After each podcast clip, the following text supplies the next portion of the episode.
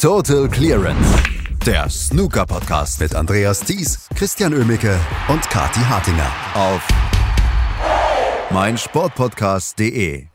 Die Main Tour ist in der Snooker-Sommerpause angekommen und das heißt für uns, wir werden mal ein bisschen Themen aufarbeiten, die angekommen sind in den letzten Monaten und da gab es natürlich auch für deutschsprachige Snooker einiges zu besprechen, denn Florian Nüssle hat die U21-Weltmeisterschaft in Doha gewonnen und wir haben da gedacht, wir laden uns den Florian glatt mal ein hier zu Total Clearance auf meinsportpodcast.de. Dazu begrüße ich erstmal Kathi Hattinger. Hallo Kathi. Guten Morgen, Christian. Bist du auch schon so aufgeregt? Wir haben hier einen echten Weltmeister in der Sendung. genau, und äh, den haben wir. Ähm, deswegen guten Morgen, Florian Nüssle nach Sheffield. Guten Morgen, freut mich hier zu sein. Danke auf jeden Fall für die Einladung ähm, und freut mich hier mitzumachen. Ja, danke dir, dass du dir Zeit genommen hast, denn ähm, ich nehme an, du bist gut beschäftigt derzeit. Es geht ja dann Richtung Q-School für dich, ne? Ja, genau. Also ich bin schon an der Vorbereitung äh, für die Q-School und hoffe natürlich, da den Durchbruch zu schaffen. Es sind drei Turniere, also wir werden später nochmal über die Q-School sprechen, wie sich das für dich ähm, dann auch jetzt in der Vorbereitung anfühlt. Aber wir müssen natürlich erstmal über Doha reden, denn ähm, der Titel in Doha bei der U21 WM, da bist du ja in richtig guter Gesellschaft. Neil Robertson, Ding Junhui, Ronnie O'Sullivan, die sind ehemalige Sieger dieses Turniers. Wie hat sich das für dich angefühlt, den, den größten Titel deiner Karriere bisher zu holen? Ja, also diese Namen in dieser Kompanie zu sein, das ist schon sehr was Spezielles. Ähm, natürlich war es was ganz was Besonderes für mich, ähm, meinen ersten wirklich großen internationalen Erfolg zu holen ähm, und dann gleich bei, der, bei einer Weltmeisterschaft. Das ja, war natürlich nicht ganz überraschend, weil ich natürlich weiß, was ich kann und ähm, was, was für ein Potenzial ich habe, aber so einen Erfolg dann wirklich auch einzufahren, ist schon was ganz was Besonderes. Ähm, und auf jeden Fall etwas, wo, man, wo ich äh, in naher Zukunft äh, auf jeden Fall viel Motivation und viel Selbstvertrauen mitnehmen kann. Ab wann hast du gemerkt, da, da geht was? Also wusstest du von Anfang an, okay, ich kann hier um den Titel mitspielen oder hattest du so einen bestimmten Moment, wo du jetzt sagst, weiß ich nicht, Viertelfinale, Halbfinale, Mensch, hier, hier könnte mehr passieren als ähm, ein frühes Ausscheiden? Ja, was natürlich geholfen hat, ähm, war, dass nur eine begrenzte An äh, Teilnehmeranzahl dort war, dadurch, dass wahrscheinlich noch Corona etwas mitgespielt hat. Das heißt, es waren von Anfang an nur 18 Teilnehmer am Start, ähm, was natürlich etwas einfacher ist, als wenn 80 bis 100 Teilnehmer, wie es sonst in den letzten Jahren immer der Fall war, dabei waren. Aber ich war vor dem Turnier gewusst, dadurch, dass ich äh, gerade in der Vorwoche in Sheffield die WSF äh, gespielt habe und eigentlich gut in Form war, dass ich äh, auch selbst gut drauf war und eigentlich, ja, wenn ich mein, mein Spiel abrufen kann, ähm, eine sehr gute Chance besteht, dass ich auch den Titel hole oder zumindest weit komme. Ähm, und das hat sich dann auch gleich in den ersten Spielen dort abgezeichnet, dass, dass ich eigentlich sehr gut drauf bin und ähm, dass ich wirklich vorne mitspielen kann. Ja, da sprichst du auch schon was Interessantes an, nämlich mit diesem ganzen Zirkus, mit der WSF und der IBSF. Also wie findet man sich denn da bitte noch zurecht als junger Nachwuchsspieler? Also wie, wie entscheidest du dich, wo spiele ich, wo spiele ich nicht? Wo ist das Drama am größten? Bitte, wie macht man das? Ja, es ist schon nicht so einfach, den Überblick zu behalten und schon gar nicht die Terminkollisionen und so weiter und so fort. Aber ähm, ich spiele, was, was geht. Also alles, was ich mitnehmen kann an Erfahrung, an, an Möglichkeiten um mein Ziel irgendwie näher zu kommen. Das ist ja die Mentor und im Endeffekt dann auch irgendwo mit Snooker mein, mein Unterhalt und mein Leben zu finanzieren. Ähm, alles, was Turnieren da hilft und ähm, ja, da kann man, da habe ich eben vor, eben alles, was möglich ist, zu spielen und was mir auf dem Weg weiterhilft. Ah ja, und wie gehst du da so ran? Also ich meine, das Turnier war jetzt ja in, in Doha. Ähm, kannst du uns so ein bisschen mitnehmen in die Vorbereitung, wenn du da hörst, okay, Mensch, das findet da in einem ganz anderen Teil der Welt statt. Äh, machst du das alles selbst oder hast du Leute, die dich unterstützen, da jetzt Flüge zu buchen? Wie viel Selbstmanagement gehört denn dazu?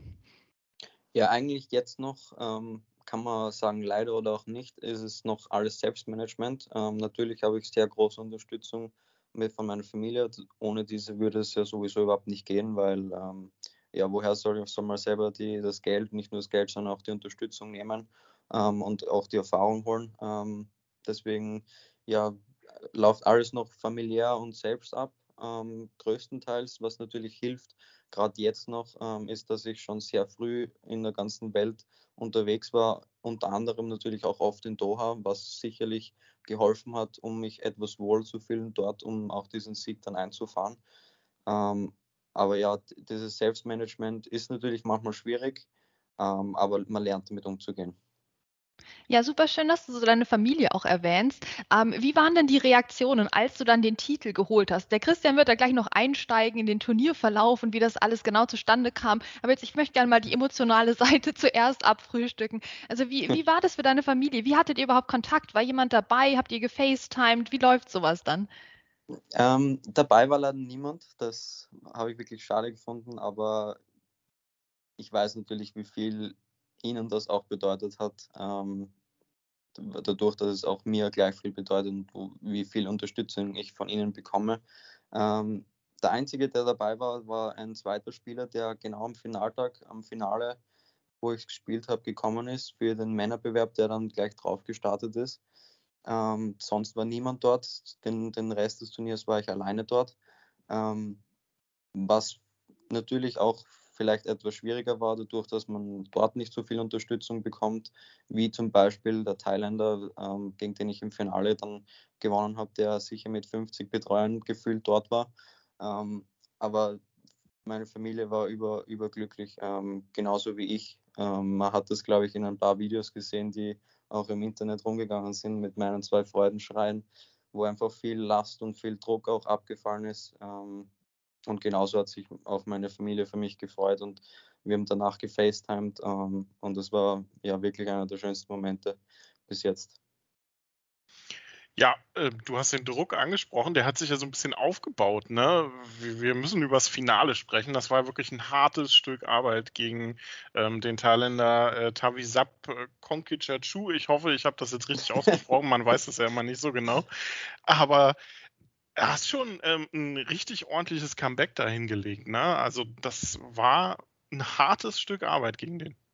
Ja, auf jeden Fall. Also war sicherlich auch selbst verschuldet, ähm, dadurch, dass ich äh, ja eigentlich mit viel zu viel Selbstdruck auch wahrscheinlich in das Finale reingegangen bin. Ähm, ich habe gemerkt, dass ich im Viertel- und Halbfinale mir deutlich leichter getan habe, aber das war gar nicht so wahrscheinlich bewusst, äh, eher unterbewusst, was irgendwo auch logisch ist und vielleicht auch verständlich, aber sollte nicht sein. Aber ja, ich habe mich irgendwie in diese Situation dann selbst gebracht ähm, und Gott sei Dank ja dann von irgendwo, ich frage mich bis heute noch, woher etwas gefunden, äh, um mich auch aus diesem Loch dann noch herauszuholen und im Endeffekt dann mit einer ja wirklich starken Clearance am Ende doch noch das Finale gedreht zu haben war ein richtig, äh, richtig guter Sieg für dich natürlich.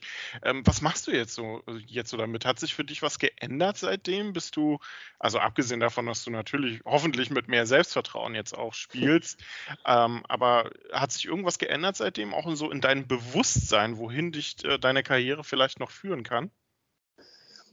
Also es war sicherlich ein, ein Beweis irgendwo, ähm, dass, dass ich es auch wirklich bis zum Ende durchschaffen kann in einem Turnier, in einem großen. Ähm, ich habe schon vorher gewusst, wo mein Potenzial ist, ähm, aber es noch nicht wirklich mir selbst auch bewiesen, ähm, dass es auch auf der, ja, ich will nicht sagen ganz großen Bühne reicht, aber ein, ein 21 WM-Titel ist auch schon ähm, ein Fortschritt, wo ich hin will, sicherlich.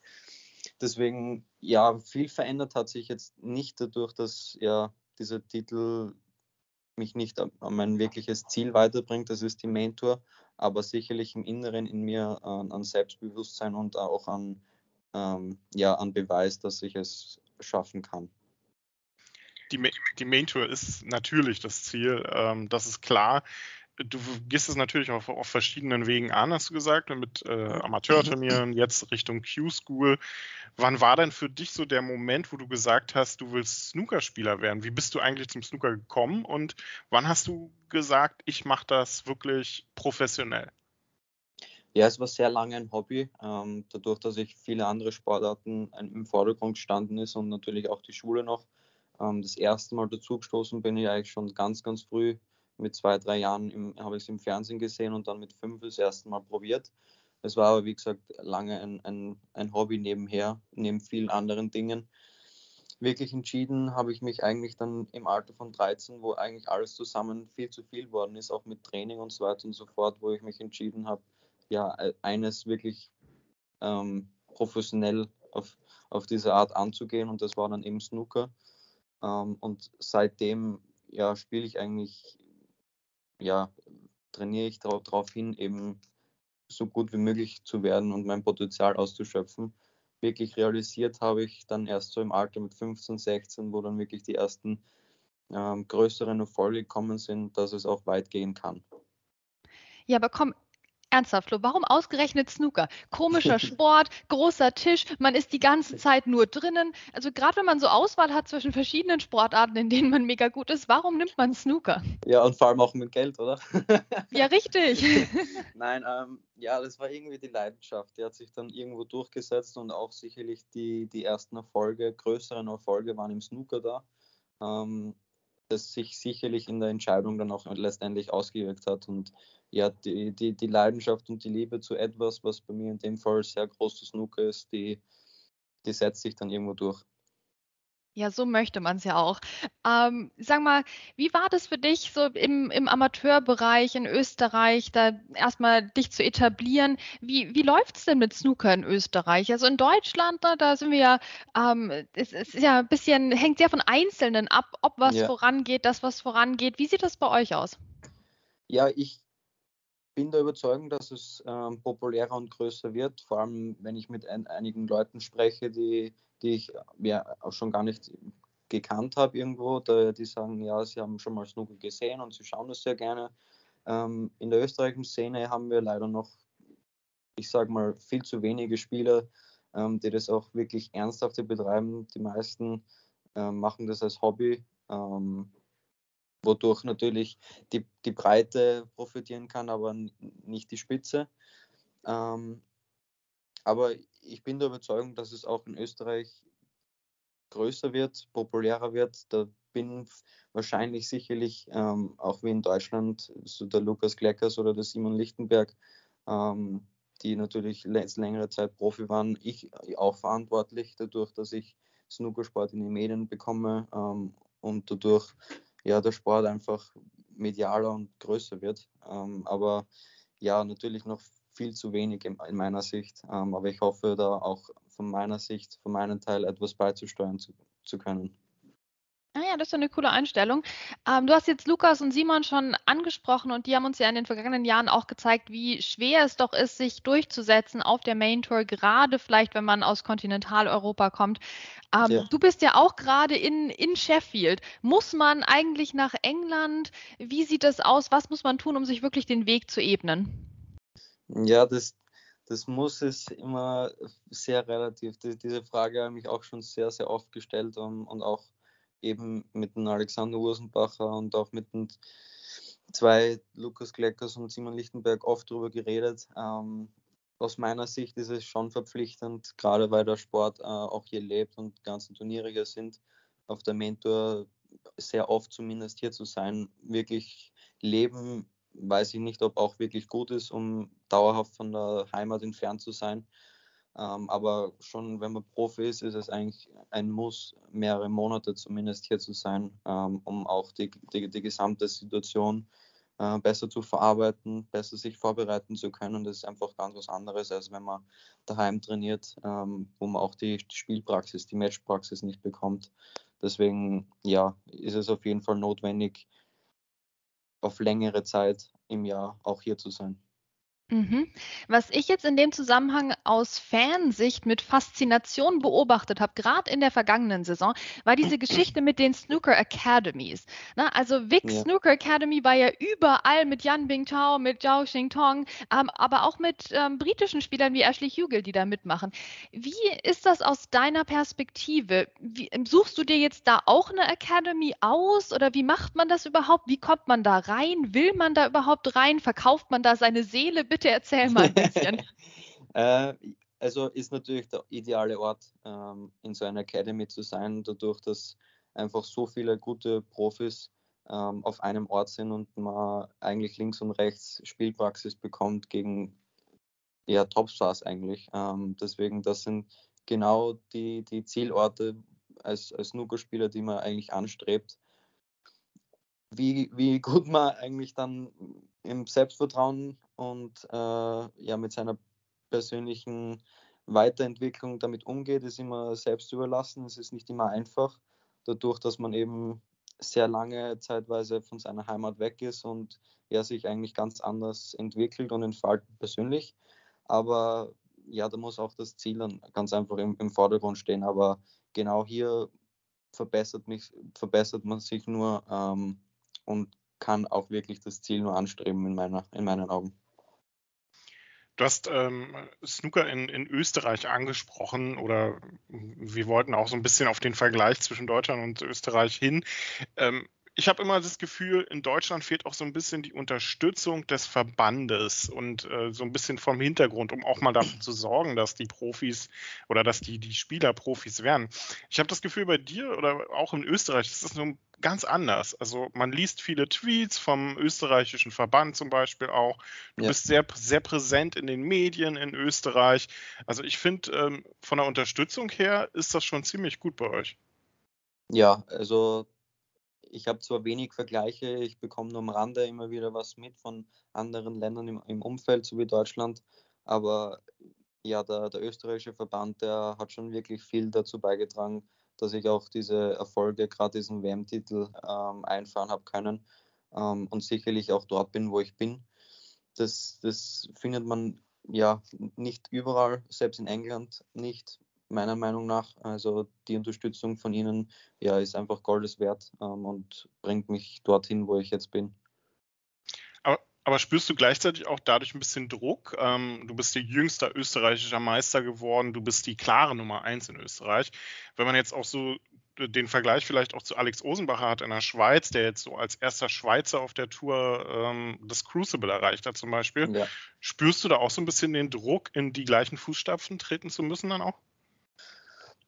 Ja, irgendwo natürlich, ähm, aber auch nicht extrem. Ähm, dadurch, ja, ist immer, immer schwierig, sich mit, mit einem Gleichgesinnten aus einem anderen Land irgendwo dann die gleichen Erfolge zu vergleichen, aber ähm, irgendwo natürlich dadurch, dass ich Repräsentant ähm, und der Beste aus diesem Land bin ähm, und dadurch sicherlich auch äh, eine gewisse Verantwortung trage, ähm, gegenüber dem österreichischen Verband und gegen, gegenüber dem Land. Aber ja, meine persönlichen Ziele und auch, auch, mich immer auf mich selbst zu konzentrieren, das steht dann auch in den, in, den Situationen im Vordergrund und ähm, da bin ich eigentlich ja auch mit ziemlich guter Erfahrung und ähm, ja auch spezifischem Training eigentlich ähm, gut beraten und tu mir da mittlerweile nicht mehr ganz so schwierig wie vielleicht vor ein paar Jahren. Mhm.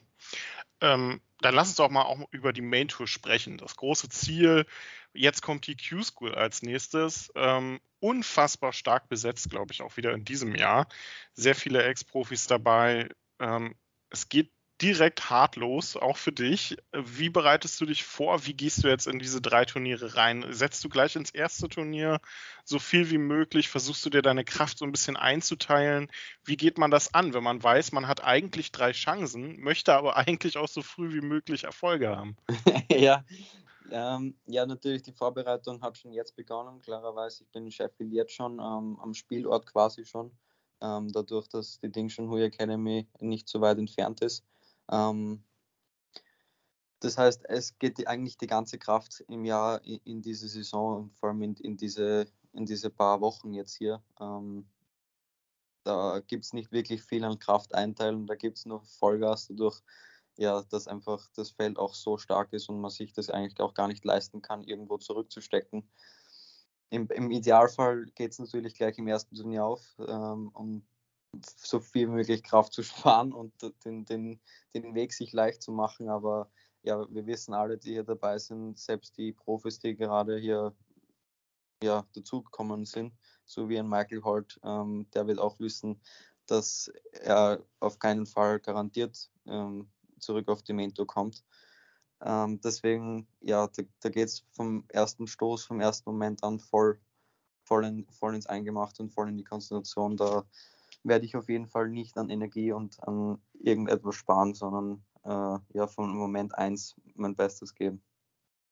Also ich finde diese Q-School ja furchtbar. Also allein die Vorstellung, wie viel Druck darauf lastet, ähm, auf jedem einzelnen Match, kann man sich darauf überhaupt irgendwie vorbereiten? Also ich frage mich, wie ihr da überhaupt Snooker spielt. Ich habe da so einen großen Respekt davor, wenn es um so viel geht, in so kurzen Matches dann auch wieder. Also wie bereitet ja. man sich vor? Ja, spezifisch auf den Druck, das, das kann man, glaube ich, überhaupt nicht replizieren. Ähm, ich habe ich hab die Erfahrung auf der Mentor als Mentor-Spieler noch nie gemacht. Natürlich war ich schon ein paar Matches involviert, aber ich habe auch ähm, vor kurzem mit Alexander Ursenbacher darüber gesprochen, ähm, der natürlich die Mentor-Erfahrung auch schon hat. Der, der hat gesagt, dass die Q-Score noch um drei Level von Druck nach oben geht als ein Mentor-Event und da kann man sich eigentlich eh schon alles denken. Deswegen, ja, die, diese Academies gegen die Top-Spieler, das ist eigentlich die beste oder nächste Vorbereitung, die man bekommt. Deswegen bin ich auch hier, ähm, um sich eben gegen die Besten zu messen. Aber diesen, diesen Druck kann man eigentlich wirklich nicht nachmachen. Ähm, da hilft die Erfahrung von den letzten Jahren ähm, und die generelle ja, Spielpraxis, die man hier bekommt. Ja, und natürlich hoffentlich auch der Support der Fans. Und du bist natürlich als amtierender U21-Weltmeister auch sicherlich einer der Mitfavoriten. Also dafür viel Erfolg. Jetzt haben wir Außenstehende so ein bisschen das Problem, dass wir bei der Q-School wahrscheinlich, ne, Stand jetzt, wieder ähm, nur Live-Scores bekommen anstatt Streams. Kannst du uns so ein bisschen erzählen, wie du denn so drauf bist als Snookerspieler? Also bist du eher offensiv unterwegs oder liegen deine Stärken eher auch im Safety-Bereich? Also wenn wir, wenn wir dich dann auf der Main-Tour sehen, wenn wir mal Tagträumen, was für ein Spieler Spieler haben wir da vor uns?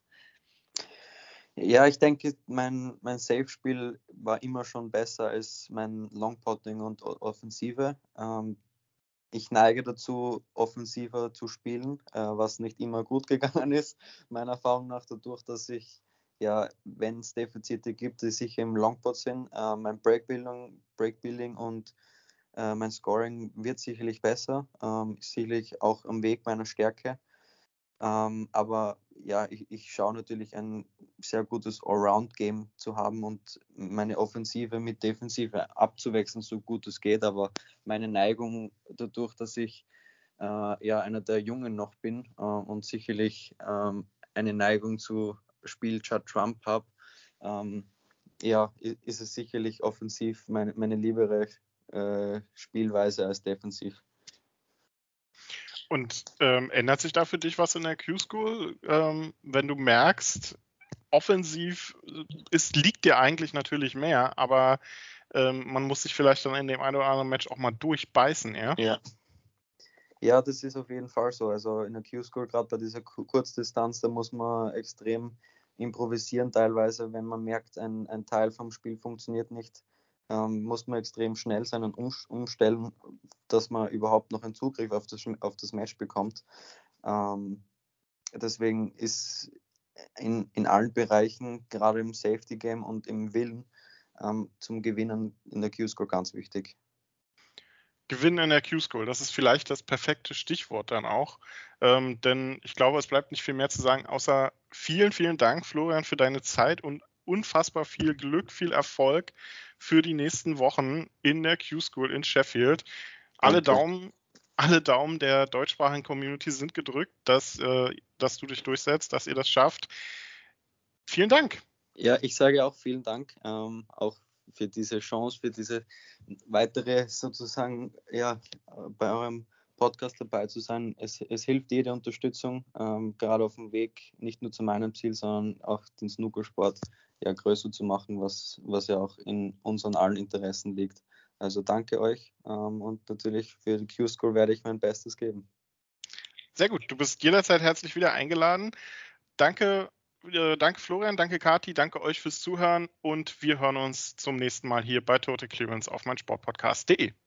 Total Clearance, der Snooker-Podcast mit Andreas Thies und Christian Oemicke auf meinsportpodcast.de